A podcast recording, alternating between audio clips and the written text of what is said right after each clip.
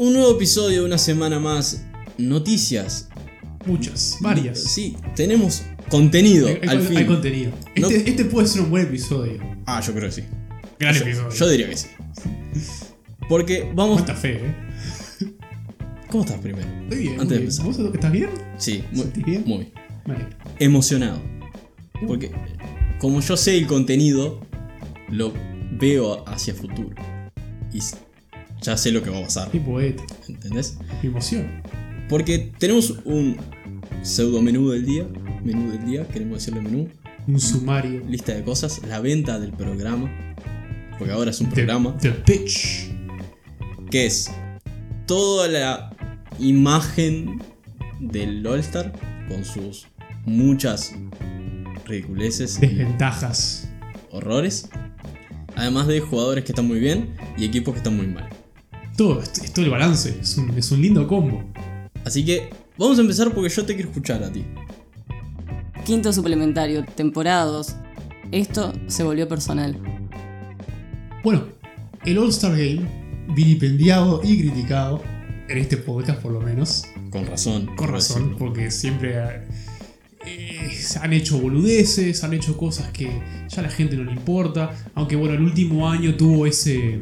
eh, ¿Cómo era ese coso? Que básicamente llegan hasta cierto punto y ambos equipos tenían que anotar Sí, hasta cierto estuvo increíblemente bueno porque significa que los equipos jugaban con urgencia. y además el año pasado tenía toda la mirada a Kobe después del mes del fallecimiento y Era como un evento necesario de último. con todos los homenajes, todo. o sea, tenía sentido. Exacto. Pero hablando de eventos necesarios, vale la pena replantearse y preguntarse si este año, seguimos en pandemia, con una temporada de NBA de bajo perfil, con menos partidos, con gente, digamos, cuidándose, para que no tengamos más casos de los que ya existen, ¿es necesario hacer un All-Star Game este año, 2021, que está previsto para el domingo 14 de febrero? En mi humilde opinión, me parece una barrabasada.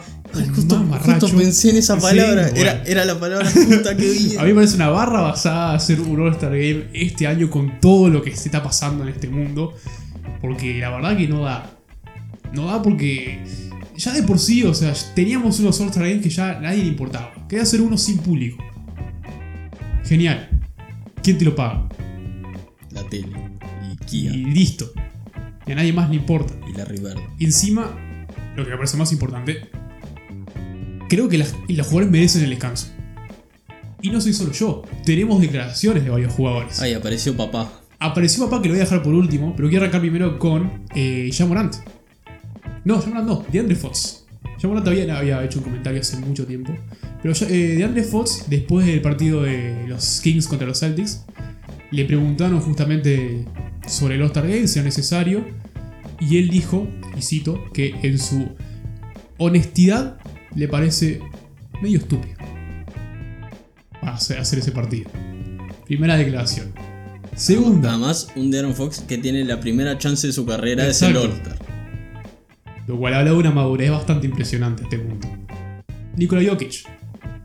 Le preguntan sobre si prefería el All-Star Game o un descanso en ese mismo momento. Y él dijo, mira, el All-Star Game está bueno porque me da la oportunidad justamente de representar a mi país, a toda mi nación, a todo un continente, bla, bla, bla. Pero en este tiempo yo preferiría tomar tomo el descanso todas las veces. Segunda declaración. Y ya con eso, tipo, bueno, uno podría decir, "Ta, ya está. Sí, tenés una estrella joven, alguien que va a pasar una extensión máxima de rookie, tenés una de las top 10 estrellas de la NBA, Exacto. no en perfil, pero sí en talento y mejor de su posición, ya vamos a hablar de Jokic, pero todo eso, además del contingente europeo, coso, además que lo entiendo a, Jo- a Jokic, diciendo que representa, además el All-Star está bueno. Como la chance para los jugadores de jugar con jugadores que no juegan habitualmente. Y también como reconocimiento personal, qué sé yo. O sea, Sí. lo ves de ahí, de vuelta como bueno. Para que un jugador que logre entrar está bueno decir, mira, tuve en esta, esta Sí, oportunidad. yo lo, yo lo veo como la chance de encontrarse con gente que, que te cae bien y de la liga, colegas o hasta amigos, que no tenés la chance de jugar. Ponele que, que LeBron y Chris Paul jueguen un rato juntos, como pasó el año pasado. Exacto. Está, eso. Los jugadores creo que enfocan por eso, está ahí sí. el- el- Ah, sí, la- se, la se nota la, la, la, camare- la camaradería, ¿No? ¿no? Vamos de vuelta. La cama, ¿cómo era? Cama, Da, diría. camadería, No, camaradería. exacto. Gracias. ¿He dicho camaradería No. al principio? Bueno, gracias. Es una palabra muy difícil de- Sí, claro. de pronunciar. Por lo menos me arreglé en ese momento. Sí, yo no digo que no, pero. Pero tenemos la última declaración y que la, la más importante, y que da gracias a todo este, este rant, que LeBron James anoche, después de la victoria contra los Nuggets, dijo sobre el All-Star Game, tengo cero energía y cero emoción sobre un All-Star Game este año. No, ni siquiera entiendo por qué estamos teniendo un All-Star Game. Off-season corta, para mí mismo y para mis compañeros, 71 días. Nos dijeron que no iba a haber un All-Star Game, así que vamos a tener un pequeño descanso. Y esto aparentemente rompe con todo lo que habíamos pensado, lo que habíamos preconcebido.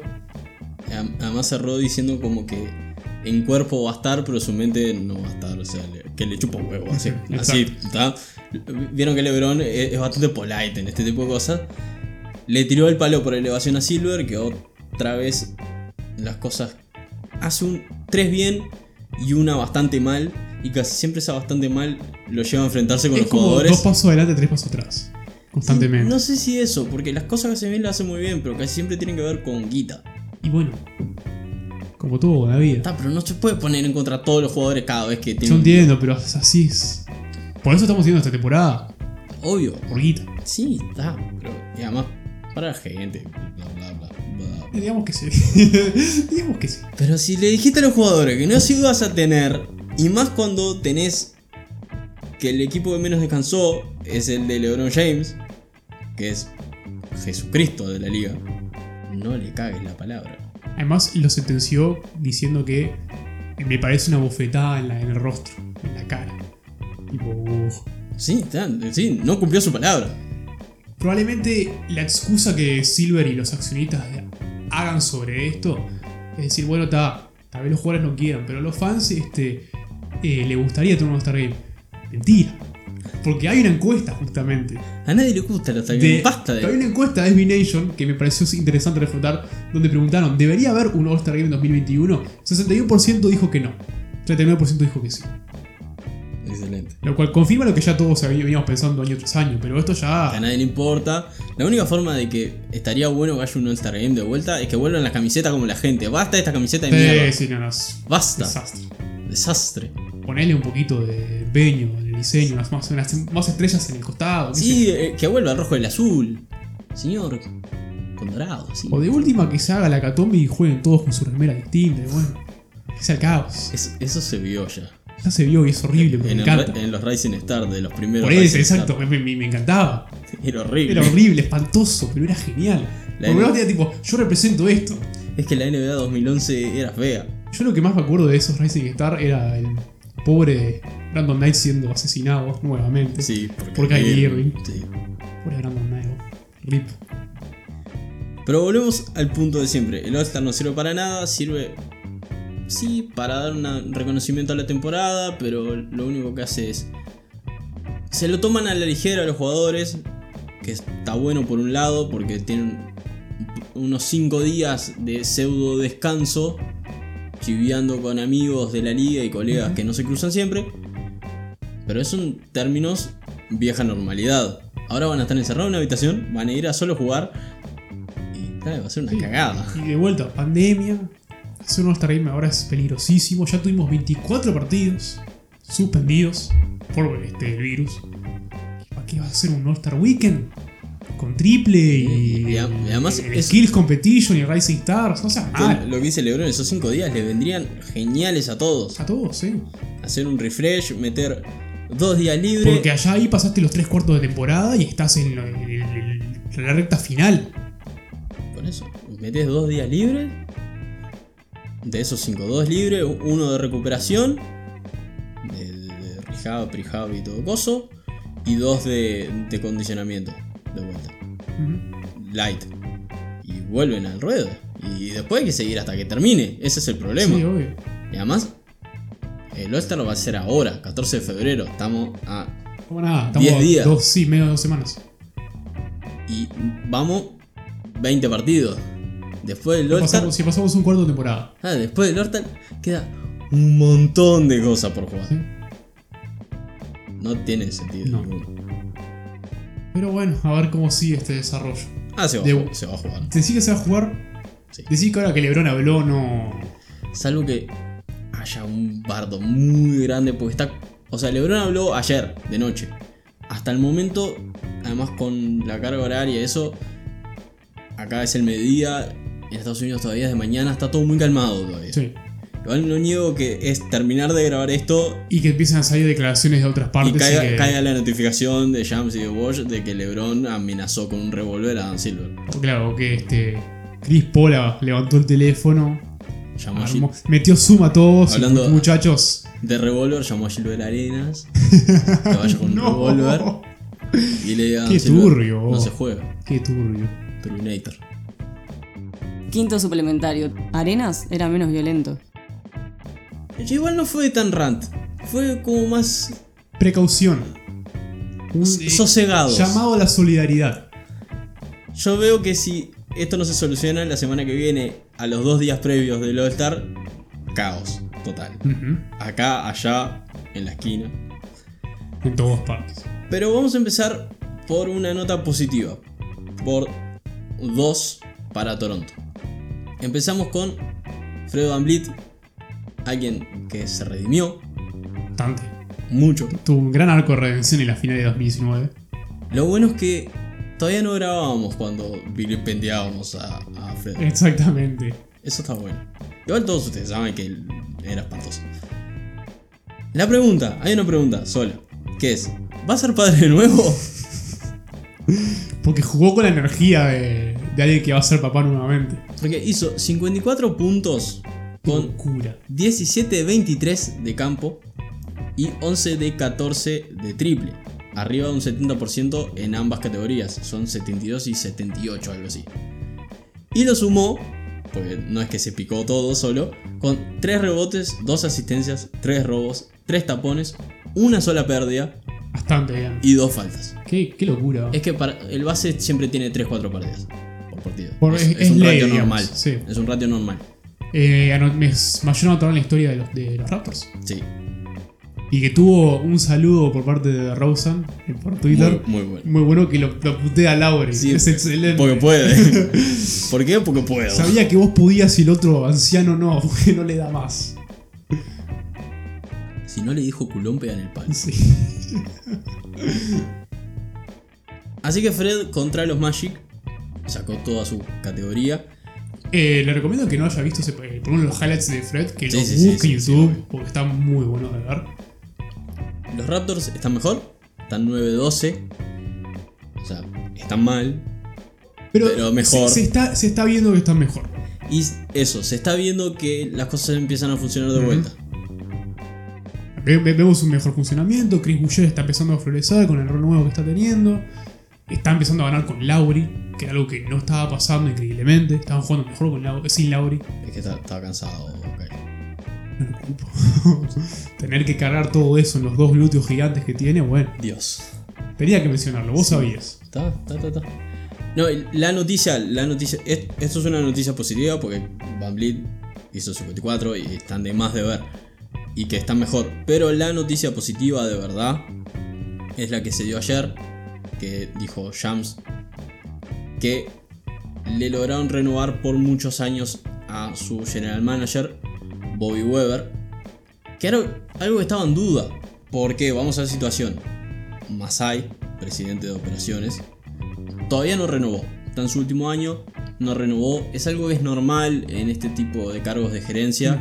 Y digamos, es lo que se dice dentro de la organización de los Raptors es que se espera que renueve. No se sabe. Esa es la de siempre. Pero es normal en los cargos de gerencia de que se llegan a último momento. No es como los jugadores que, que se intenta, si se va a querer que quede. no se- Se hace la un contrato. Claro. este, claro. En los puestos de gerencia son así. Entonces, tenía la incertidumbre de Masai, más la incertidumbre de Weber, más el equipo yendo mal, que daba una incertidumbre que capaz que Nurse decía, bueno, yo con este equipo ya hice lo que podía hacer, Ujú. voy a probar otra cosa. Entonces, toda la estructura del anillo de los Raptors, menos Kawhi claramente, se podía ir. Y sería una reconstrucción desde 0-0. Caos, horror. El contrato de Siakam te lo metes en el orto. Vuelven los raptos de Primo Pasta y de Andrea Bargnani. Ay, Andrea Bargnani, qué horror. Pero con esto lo que hacen es, se aseguran su general manager, más el equipo en su vida, lo que va a asegurar probablemente que Nurse la temporada que viene esté en el Todavía. banco de los Raptors. Muy casi muy seguro, diría, por no decir de confirmado. Y ahora queda esperar a Masai, que claramente está cómodo en Toronto. Es su lugar, es- lo valoran como una... La liga lo valora mucho, Toronto lo valora más. Sí, este, esa estatua está ganada de ser construida afuera del, Entonces, del Scotiabank. salvo que quiere ir a hacer otra cosa que no tenga nada que ver con el básquetbol, Masai se va a quedar. Y la única oferta que recibió en pretemporada fue de los Knicks. No sé, es los Knicks. Pero digo, fue la única Que no oferta que recibió. no- no sé.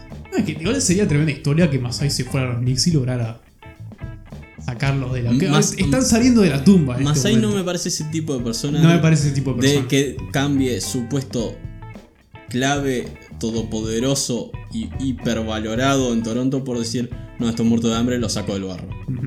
No, no me parece que sea así. Ese Salvador que puede este, ir a cada franquicia y decir yo, yo puedo. Es, es tremendo reality eso. Es que Es muy buena televisión. Es que, no, no, y yo entiendo a la gente que lo quiere hacer. Yo probablemente lo haría, porque soy un tarado. Pero no es el perfil de Masai. Por eso. Yo qué sé.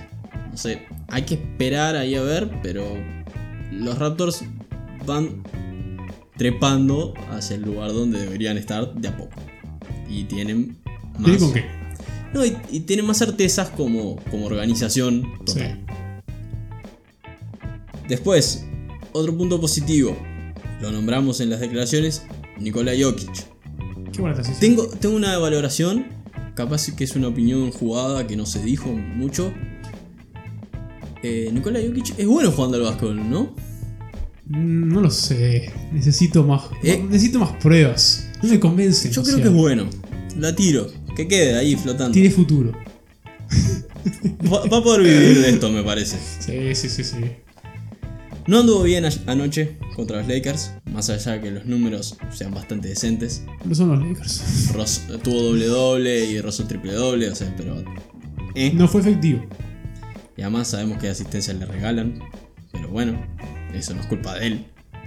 Pero el resto de la temporada es totalmente Nah, es, excelente. es otra cosa. Es el motor, es el corazón de los Nuggets. Siempre fue. Y estando bien, hace mucho mejor a los Nuggets. Sigue sorprendiendo ver un pivot que, digamos, es- que cor- digamos, hace correr a la, a la ofensa. Es algo que usualmente es- está reservado por un base. Y ver a Jokic justamente ser el que tiene todos los hilos ahí es muy divertido. Es que es el único. Salvo. Yo doy un par de años, no creo que lo sea ahora, pero en un par de años Bama de Bayo puede ser el otro que haga Mm, eso. También. Y para de contar por ahí. Que ese, ese tipo de jugadores que no, no, no aparecen muy a menudo. No, podría ser por Singis, porque como era base. Ya, por me- después vamos a llegar a Sí, de eso. Me- me- ah, una estaca en el pecho. Hot take. Es el mejor pivot de la liga. Se podría decir que sí. Yo lo considero actualmente es el mejor. Lo pongo a él y Embiid mano a mano. La diferencia es que Jokic todos los días lo hace y Embiid lo hace cuando tiene ganas. Que puede ser todos los días. Creo que también la gran diferencia es que Jokic, incluso en sus peores momentos, los Nuggets tienen con qué para poder resolver una victoria. En cambio, con los Sixers, si Embiid está mal, le ha costado. Le ha costado mucho a Sixers ganar este, sin un buen partido de Embiid. Y además como que Jokic puede esconder un poco que está mal. Puede dedicarse más a armar juego, coso y pasa más desapercibido y ayuda en las cosas chicas. Embiid es más presencia así. Sí, totalmente. Y otra discusión que yo he dado mucho es quién es el pivot más talentoso. No quiere decir que sea el mejor. Son dos cosas distintas. Me encanta que hagas esta distinción siempre que lo presentes. Porque es distinto. El mejor, por ejemplo, el mejor alero de la liga es LeBron James, si no querés decirle base o bla bla bla. Pero el más talentoso es Durant, por ejemplo. Exacto. O en bases, el mejor puede ser Stephen Curry, pero el más talentoso así, magia, es Kyrie. Que no quiere decir que sea el mejor, son dos cosas distintas. Entonces yo siempre hice la distinción de que Carl Anthony Towns era el más talentoso de toda la liga. Talento puro y capacidad de hacer muchas cosas a la No, el, vez. el arsenal, de movi- arsenal de movimientos que tiene también es digno de ver.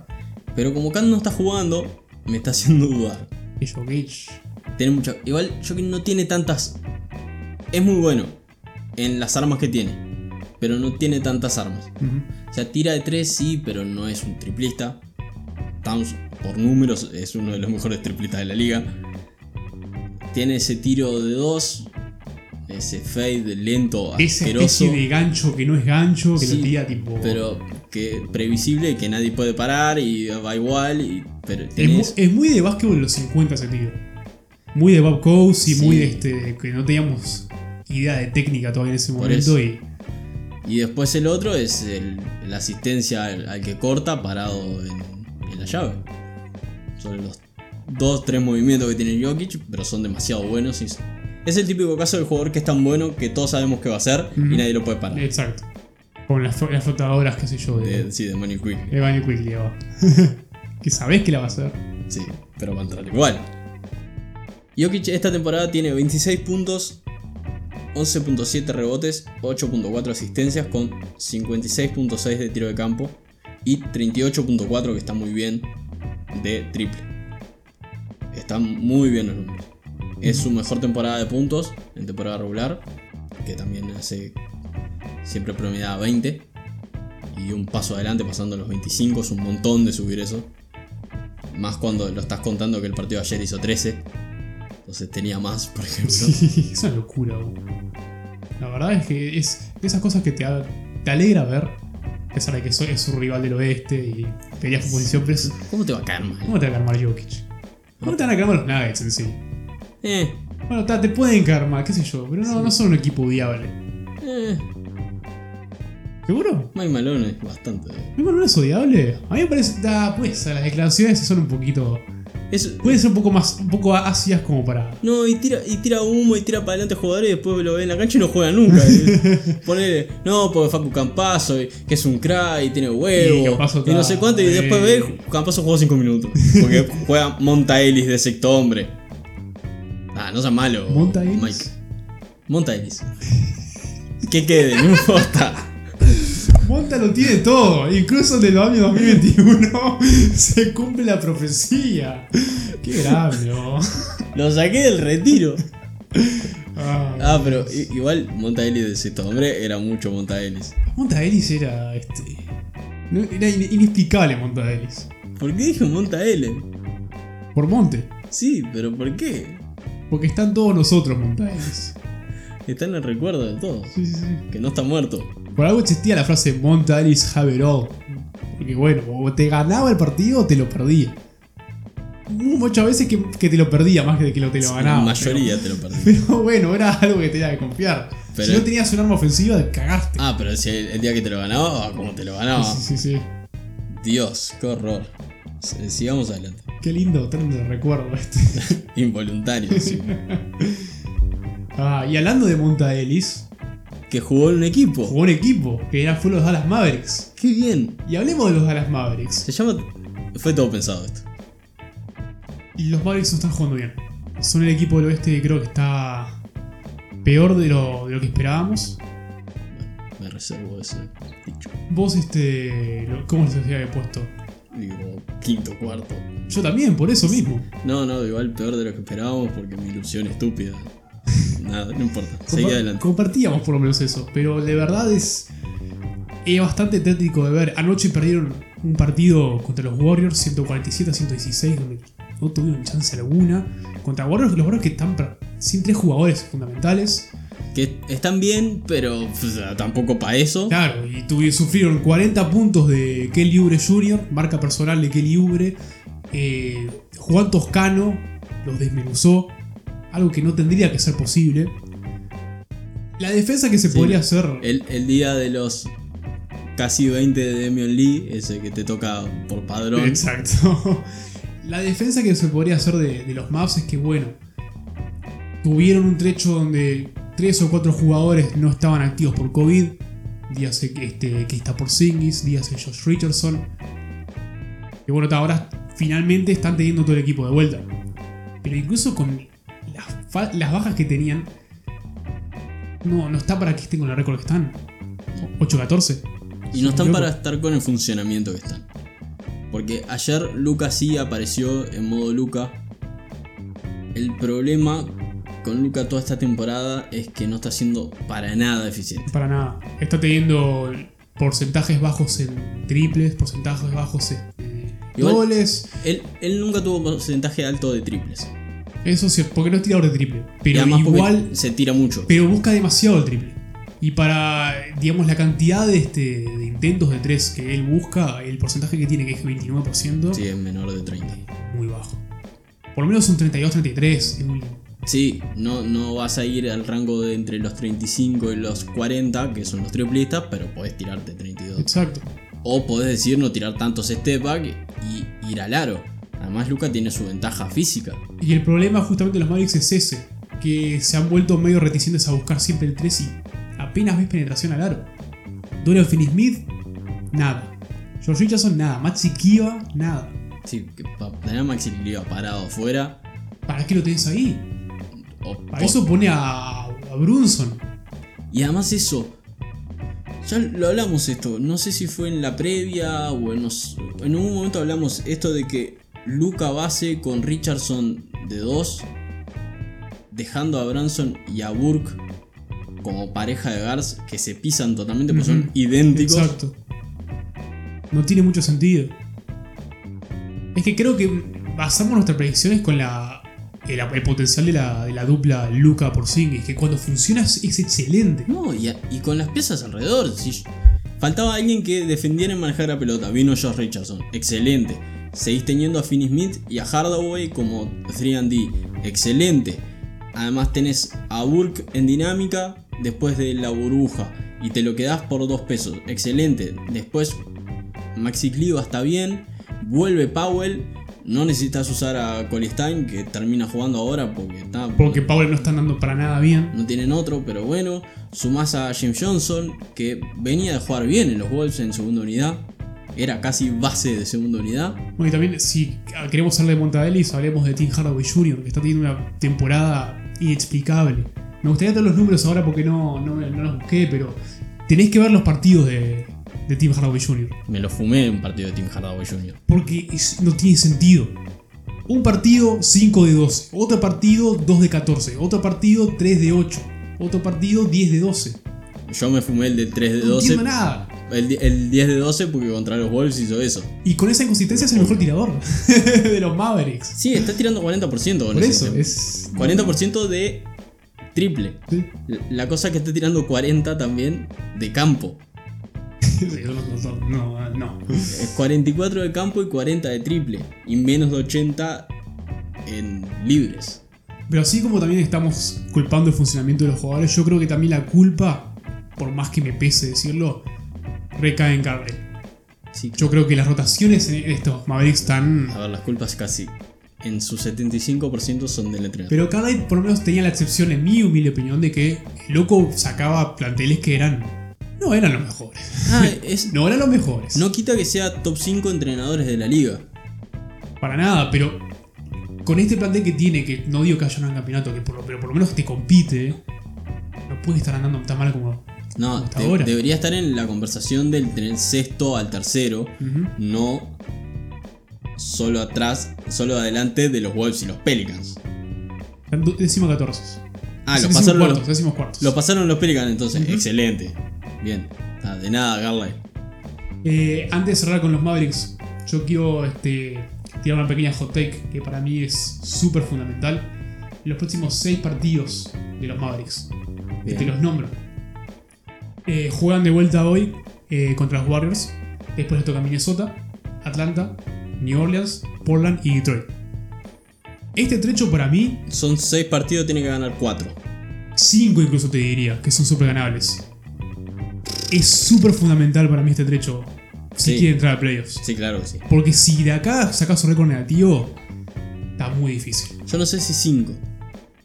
4 de 6 por lo menos sería un récord aceptable, sí. Yo diría que a los Wolves, a los Pelicans, a Detroit y a Atlanta le tiene que ganar. Sí o sí. New Orleans no está tan bien. New Orleans ganó contra Sí. los porque está. No, pero por eso estoy diciendo. A los que dejé afuera es a Portland, obviamente, Y a Warriors. y a Warriors de vuelta. Yo porque- diría que los Warriors también tendrían que ganar. Sí, pero viste que los Warriors tienen una Sí. persona que se llama Stephen Curry, Stephen Curry, sí. que te hace 50 puntos y, te Y gana el está partido. Wiseman, está, está mal. Y, Por eso. es, eh, es lo- una, es una incógnita los Warriors. Pueden ganar 5, pueden ganar 6. Tienen que ganar sí o sí 4. Que son todos rivales menores. Terrible, menores. gracias. Gracias. Y bueno, eh, ya Ah. que dimos un equipo del oeste, Bien. pasemos a la otra conferencia del este. A la que me parece incluso más sorprendente que los Mavericks. Que además, en los Mavericks tenemos explicaciones. Que hay porcentajes de Luca, hay rotaciones que aún no funcionan, por singles que no estuvo y ahora recién vuelve, eh, las rotaciones no cierran. Yo miro al hit, miro números, miro rotaciones, leo nombres, los veo en cancha y es. ¿Qué les pasa? Hay una explicación sola. Están muertos. No es una re- regresión. No, están muertos de cansado. Puede ser también. El famoso vuelta a la tierra, qué sé yo. Pero sí es como que. ¿Por ¿Qué, perdieron? Perdieron a Crowder. Sí. La, única gran pérdida, digamos, de- del equipo. Sí, y Leonard que no está jugando. Y que firmó un contrato demasiado Ah, exagerado pero para en, lo que en temporada jugando. regular, eh, Spoelstra lo usó a Leonard toda la temporada regular. En- pasa a jugar con Crowder de 4 a partir de la burbuja. Y a partir de playoff, ni siquiera de la burbuja. Si pierde, aunque no está jugando bien, pierde a Nan, que no está. Entonces, eso trastoca todo, porque tenés una decisión: Dragic titular o Hero titular, que eran la dupla de 6 y 7, símil Lou Williams, Montrezl Harrell en los Clippers, que venían a meter puntos contra las segundas unidades rivales, mientras que tu primera unidad aguantaba un poco más. El año pasado Spoelstra jugaba con Nan, Robinson, Butler, Leonard y Bama de Bayo. Tenía de la banca a Dragic y a Hero a meter puntos. Más que le ponía defensores alrededor con Draymond Jr., Olinick, que a veces se destapaba, a Sí, o veces sea, no. es, es historia de, bueno, este. Metemos a su unidad justamente para que haga puntos, para que, digamos, logre aumentar la, la ventaja o por lo menos seguir igualando. Y si estamos en una ventaja considerable, metemos de vuelta a los titulares para que congelemos el partido y lo llevemos a la victoria. Entonces, ¿qué pasa? Por ejemplo, agarramos la rotación de anoche en el partido que pierden contra los Wizards, que son Tyler Hero de base titular, que tiene manejo pero no es base, Duncan Robinson, Jimmy Butler, Kelly Olynyk y Bama de Bayo, con Goran Dragic, Andre Godala, Avery Bradley y Precious Achuba. Que Precious Achuba parecía que iba a ser alero y está jugando de pivot. Es como un es un 4 jugando de 5 con, Sí. con mucho hustle y mucho huevo, pero más o menos raro. Eh, capaz que después lo sacan medianamente bueno. Esto todavía le falta. Es un proyecto. Entonces, jugaron con 9 en el partido número 21 de temporada regular. 9 jugadores. Contando que Dragic y Bradley llegaron con lo justo a jugar el partido.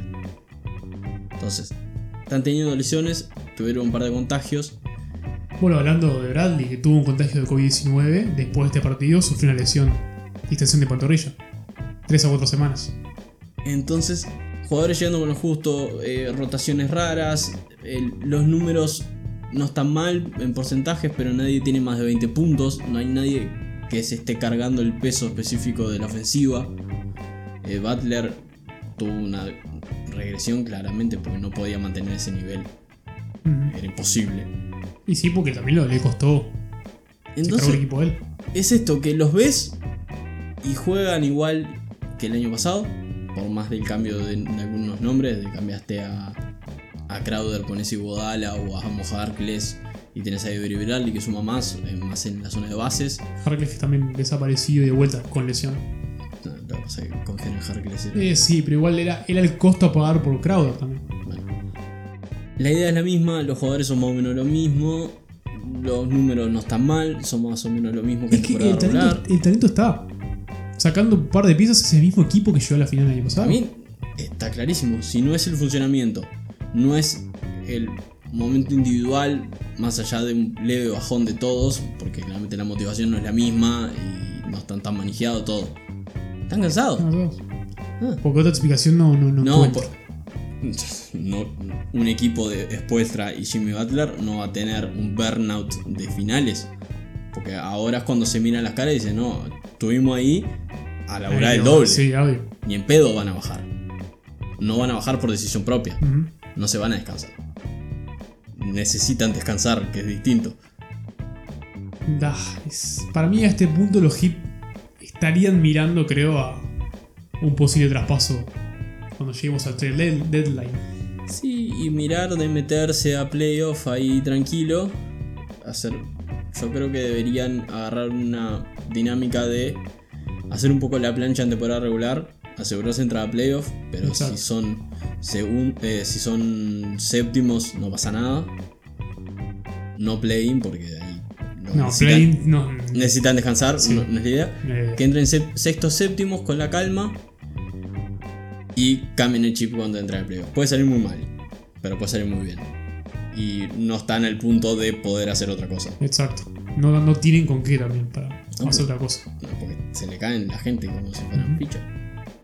No sé. Es rarísimo justamente ver dos equipos que prometían bastante en sus respectivas conferencias y que estén con las peores temporadas. Y, y uno que no tiene explicación ninguna más allá de cansancio físico y mental, obviamente. Pero La es. NBA. La casa de las sorpresas. No sé si fue eslogan, pero yo lo digo, si quieren, eh, se lo presto por una módica suma de propiedad intelectual. ¿Cuánto saldrá eso? No, muy poco. Ya, ya vieron No que me mi propiedad intelectual y todo lo mío intelectual, poco. Terminamos el episodio de hoy. Casi. Nos falta el segmento de todos los viernes, de todos los programas. Es que Ben Simmons hizo un triple. Música maestro.